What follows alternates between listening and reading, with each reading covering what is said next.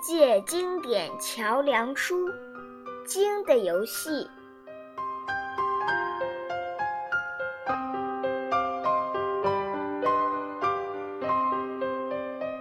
尽管克罗沙尔的年龄不是很大，它也是大海里最大、最强壮的鲸鱼之一。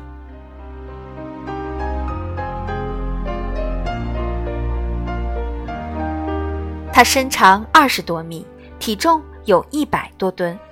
不过，这并没有妨碍它在大海中灵活、机敏、快速的行动。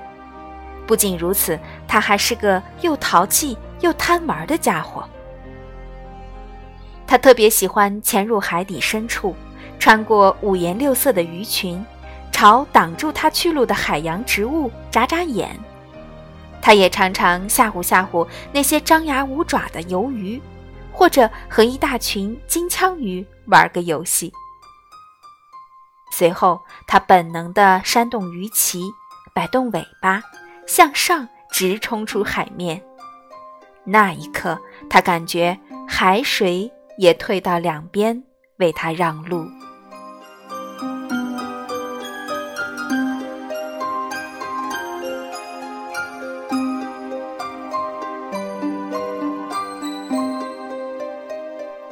等它浮出水面，它那巨大的身躯就会引发惊天动地的海啸一般的震动，掀起一座泡沫堆成的山。之后，它会安静地浮着，竭尽全力地将空气吸入肺里，制造出一股强大的水柱，就像喷泉一样。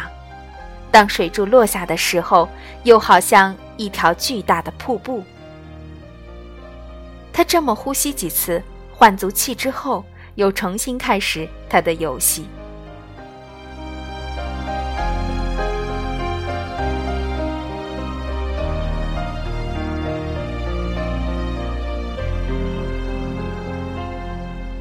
克罗沙尔很温和，几乎从不和谁发生冲突。海里所有的居民都很尊敬他，即使是那些凶残的鲨鱼。遇见他也会立刻闪到两边，为他让路。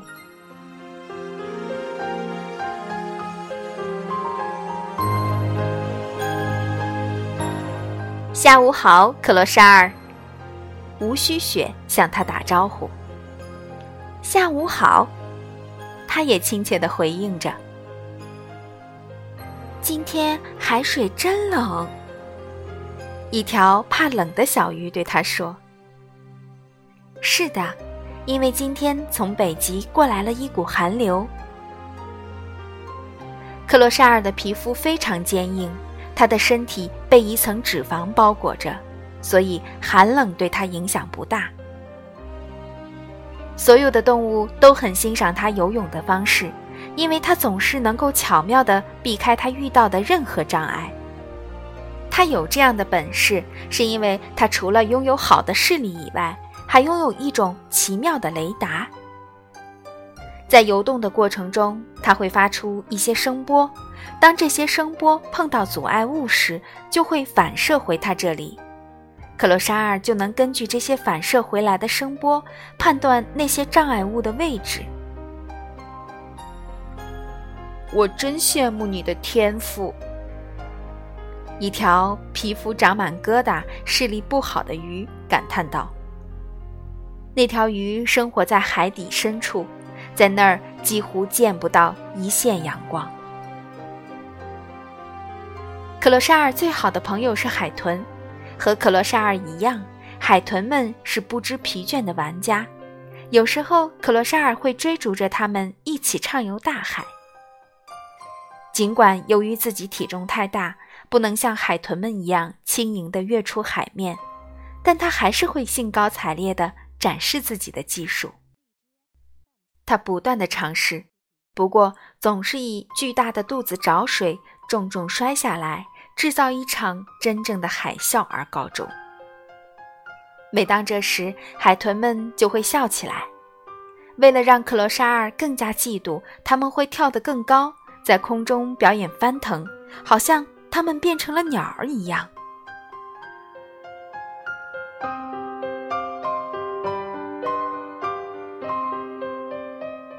一天，正当克罗沙尔不知疲倦地和一群海豚玩耍的时候，他感觉到了一点异常。他停了一会儿，看看四周，没发现什么情况。可是他发出的声波显然是碰到了一个物体。它很大，非常的大。克罗沙尔说道，感到有点惊讶。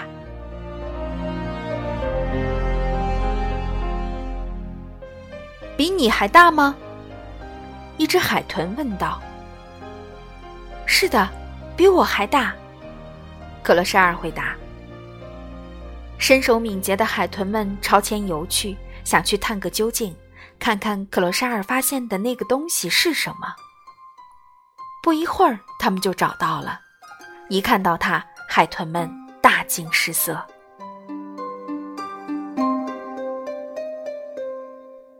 海豚们转身回来通知克罗沙尔：“你不要靠近他。”他们提醒道：“他是谁？”克罗沙尔一脸迷惑地问道：“我们不知道他的名字，不过我们一点也不喜欢他。可以肯定的是，这个样子的东西应该是和人类有关系的。我们快离开这里吧。”海豚们以很快的速度离开了，可是克罗莎尔拒绝和他们一起走。他的好奇心不仅让他待在原地等待，还驱使着他慢慢接近了那个不速之客。他并不知道人类的可怕，他只是见过他们几次，觉得他们看起来个头很小。此外，他们生活在海洋之外，这就是他对人类的全部了解。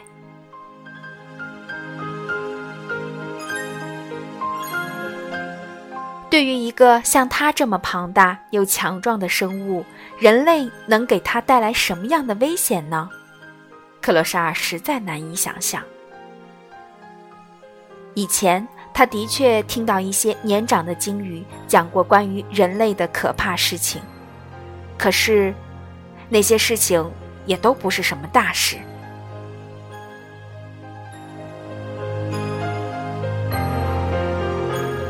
他没游多久，就找到了那个他从未见过的家伙。它的外形从远处看就像是一条鱼，它没有鱼鳍，可是在它的脊背上有一个突出的平台，像一座小塔，顶上有一根非常长的管子。它的皮肤很奇怪，看起来既粗糙又坚硬。在它的尾部有一个不停旋转的螺旋桨。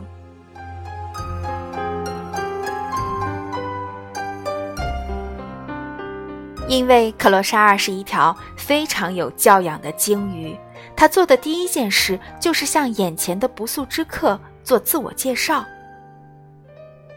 你好，我叫克罗沙尔，就像你看到的那样，我是一条鲸鱼。你呢？你是谁？你叫什么名字？他等了一会儿，可是那个新来的访客什么也没有说。克罗沙尔继续说道：“我以前从来没见过谁长得和你一样。你是一条鱼吗？海豚们告诉我说你和人类有关系。你认识人类吗？他们是什么样的？”我只见过他们几次，而且还离得很远。让克罗沙尔感到奇怪的是，那个奇怪的大块头一句话也不说，甚至连他的问题也不回答。克罗沙尔心想，他真是个很没有教养的家伙。可是随后他又想到，或许他是一个哑巴，说不出话来。因为他自己认识的很多鱼都不能够传输声音。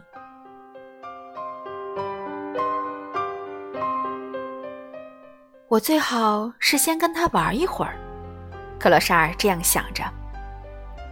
克罗沙尔确信玩耍是这个世界上最有趣的事情，谁也抵挡不住快乐玩耍的诱惑。为了取得那个大家伙的信任，克罗沙尔靠了过去，用自己的身体蹭了蹭对方。你的皮肤真硬。一碰到他，克罗沙尔不禁产生了一种很奇怪的感觉，他之前从没有过这样的感觉。没一会儿，克罗沙尔注意到那个大块头的身体里有奇怪的事情在发生，他尾部的螺旋桨开始快速的旋转起来，同时从他的肚皮里发出巨响。那个坚硬的庞然大物偏向一边，然后朝前驶去，从克罗沙尔身边离开了。显然，他不喜欢和鲸鱼接触。可是，克罗沙尔把他的这个动作理解成是玩耍的开始。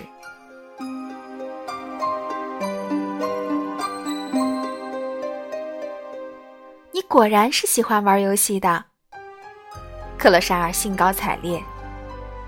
我就知道你会喜欢的。克罗沙尔也绕了一圈，之后又向他靠过去。他让自己跃起来，然后重重的跌落下去。他身体对水面的冲击让眼前的巨人也颤抖起来。你没有看起来的那么厉害，克罗沙尔欣喜若狂。他想，他们可以玩碰撞的游戏。这个游戏是他一直都很喜欢，却不能经常练习的游戏，因为他找不到谁可以抵挡住他的推搡。现在，他终于找到了一个理想的、强壮的、有抵抗力的、能玩这个游戏的伙伴。他的皮肤比自己的还要坚硬，甚至他比自己还要庞大。克洛莎尔再一次把身体抬高，之后。再一次跌落下去。我喜欢玩推来推去的游戏。他让自己的身体在庞然大物的身边翻滚了好一会儿，以便随时抬起自己的身体落在大家伙身上。你也可以推我，可乐沙尔边做边喊。可是，就在此时，意想不到的事情发生了。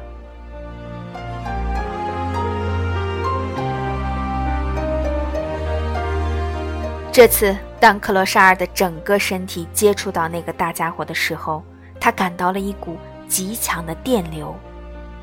克罗沙尔的全身感应到了电流，顷刻间，他觉得自己会因为这股可怕的电流而死掉。于是，他记起有一些鱼是可以产生电流的，这个新来的家伙肯定也是他们中的一员。看看你是怎么玩的，差点被你害死。”克罗沙尔抱怨道。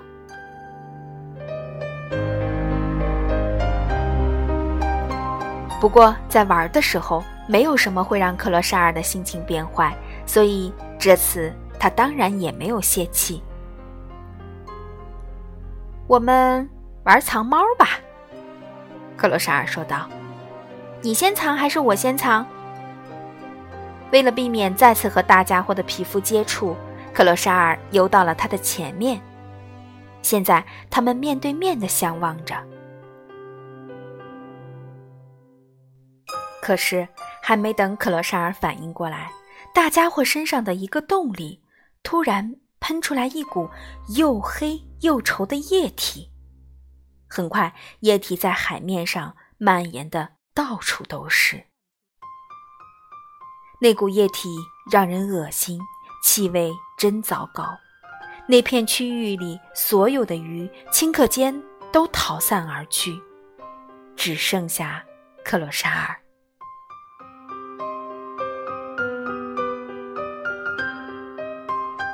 这样可不行，克罗沙尔抱怨道：“你应该在岩石中间找一个藏身之地，或者藏到一群深鱼的后面去。”克罗沙尔以为庞然大物这么做是为了把自己藏起来，好不被找到。这是陷阱，他重复说道：“我没有像你这样的液体，当然也不需要。”不过你看看你都做了什么？所有的鱼都跑了，难道你不知道该怎么玩藏猫吗？趁着液体让海水变得浑浊的时候，那个皮肤粗糙的庞然大物渐渐驶远了。它尾部的螺旋桨快速转动起来，激起无数的水浪。太好玩了！克洛沙尔喊起来。现在你是想玩让我追你的游戏吗？好吧，那你准备好了，我要来追你啦！你逃不了了。因为海水变得很脏，克罗沙尔只有靠声波的反射来确定这个大家伙的位置。我抓到你了！克罗沙尔再一次出现在庞然大物的面前。我抓到你了，抓到你了！克罗沙尔高兴地欢呼起来。现在轮到你来追我啦！这时。克罗沙尔听到从大块头的身体内部发出的一种奇怪的声音，那是一种能让人发疯的嗡嗡声。你不要紧张，我们只是玩游戏。除了嗡嗡声以外，几束红色的光也开始不停地绕着他的身体闪烁。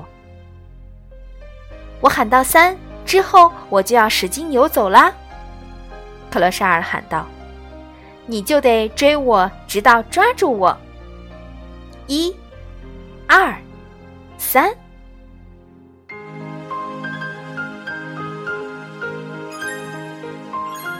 就在他数到三的时候，他感觉到在那个庞然大物的体内，有人也在倒着数数：十、九、八、七、六、五。四、三、二、一。克罗沙尔用尽全力开始游。此时，那个庞然大物的肚子上打开了一个闸门，从那里飞速射出一枚鱼雷。幸亏克罗沙尔突然弯了一下腰。那枚鱼雷没有直接撞击到他的身体上，只是擦了一下他的鳍。幸运的是，鱼雷飞出很远才爆炸。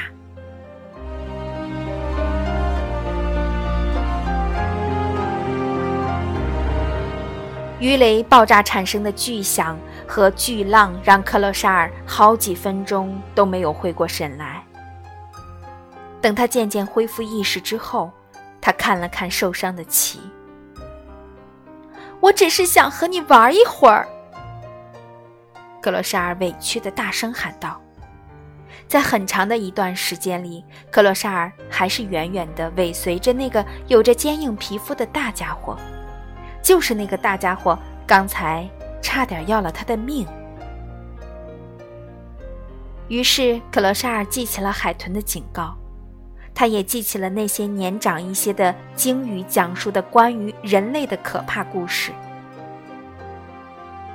他只见过他们几次，不过他猜想那个闯进大海里的不速之客和他们是有关系的。尽管从人类娇小的外形来看，他们显得无足轻重，不过克罗沙尔现在明白了，将来应该提防注意他们。最终，那个长着坚硬皮肤的庞然大物消失在克罗沙尔的视线之外。克罗沙尔潜到海底深处，海水因为那股来自北极的寒流有些寒冷。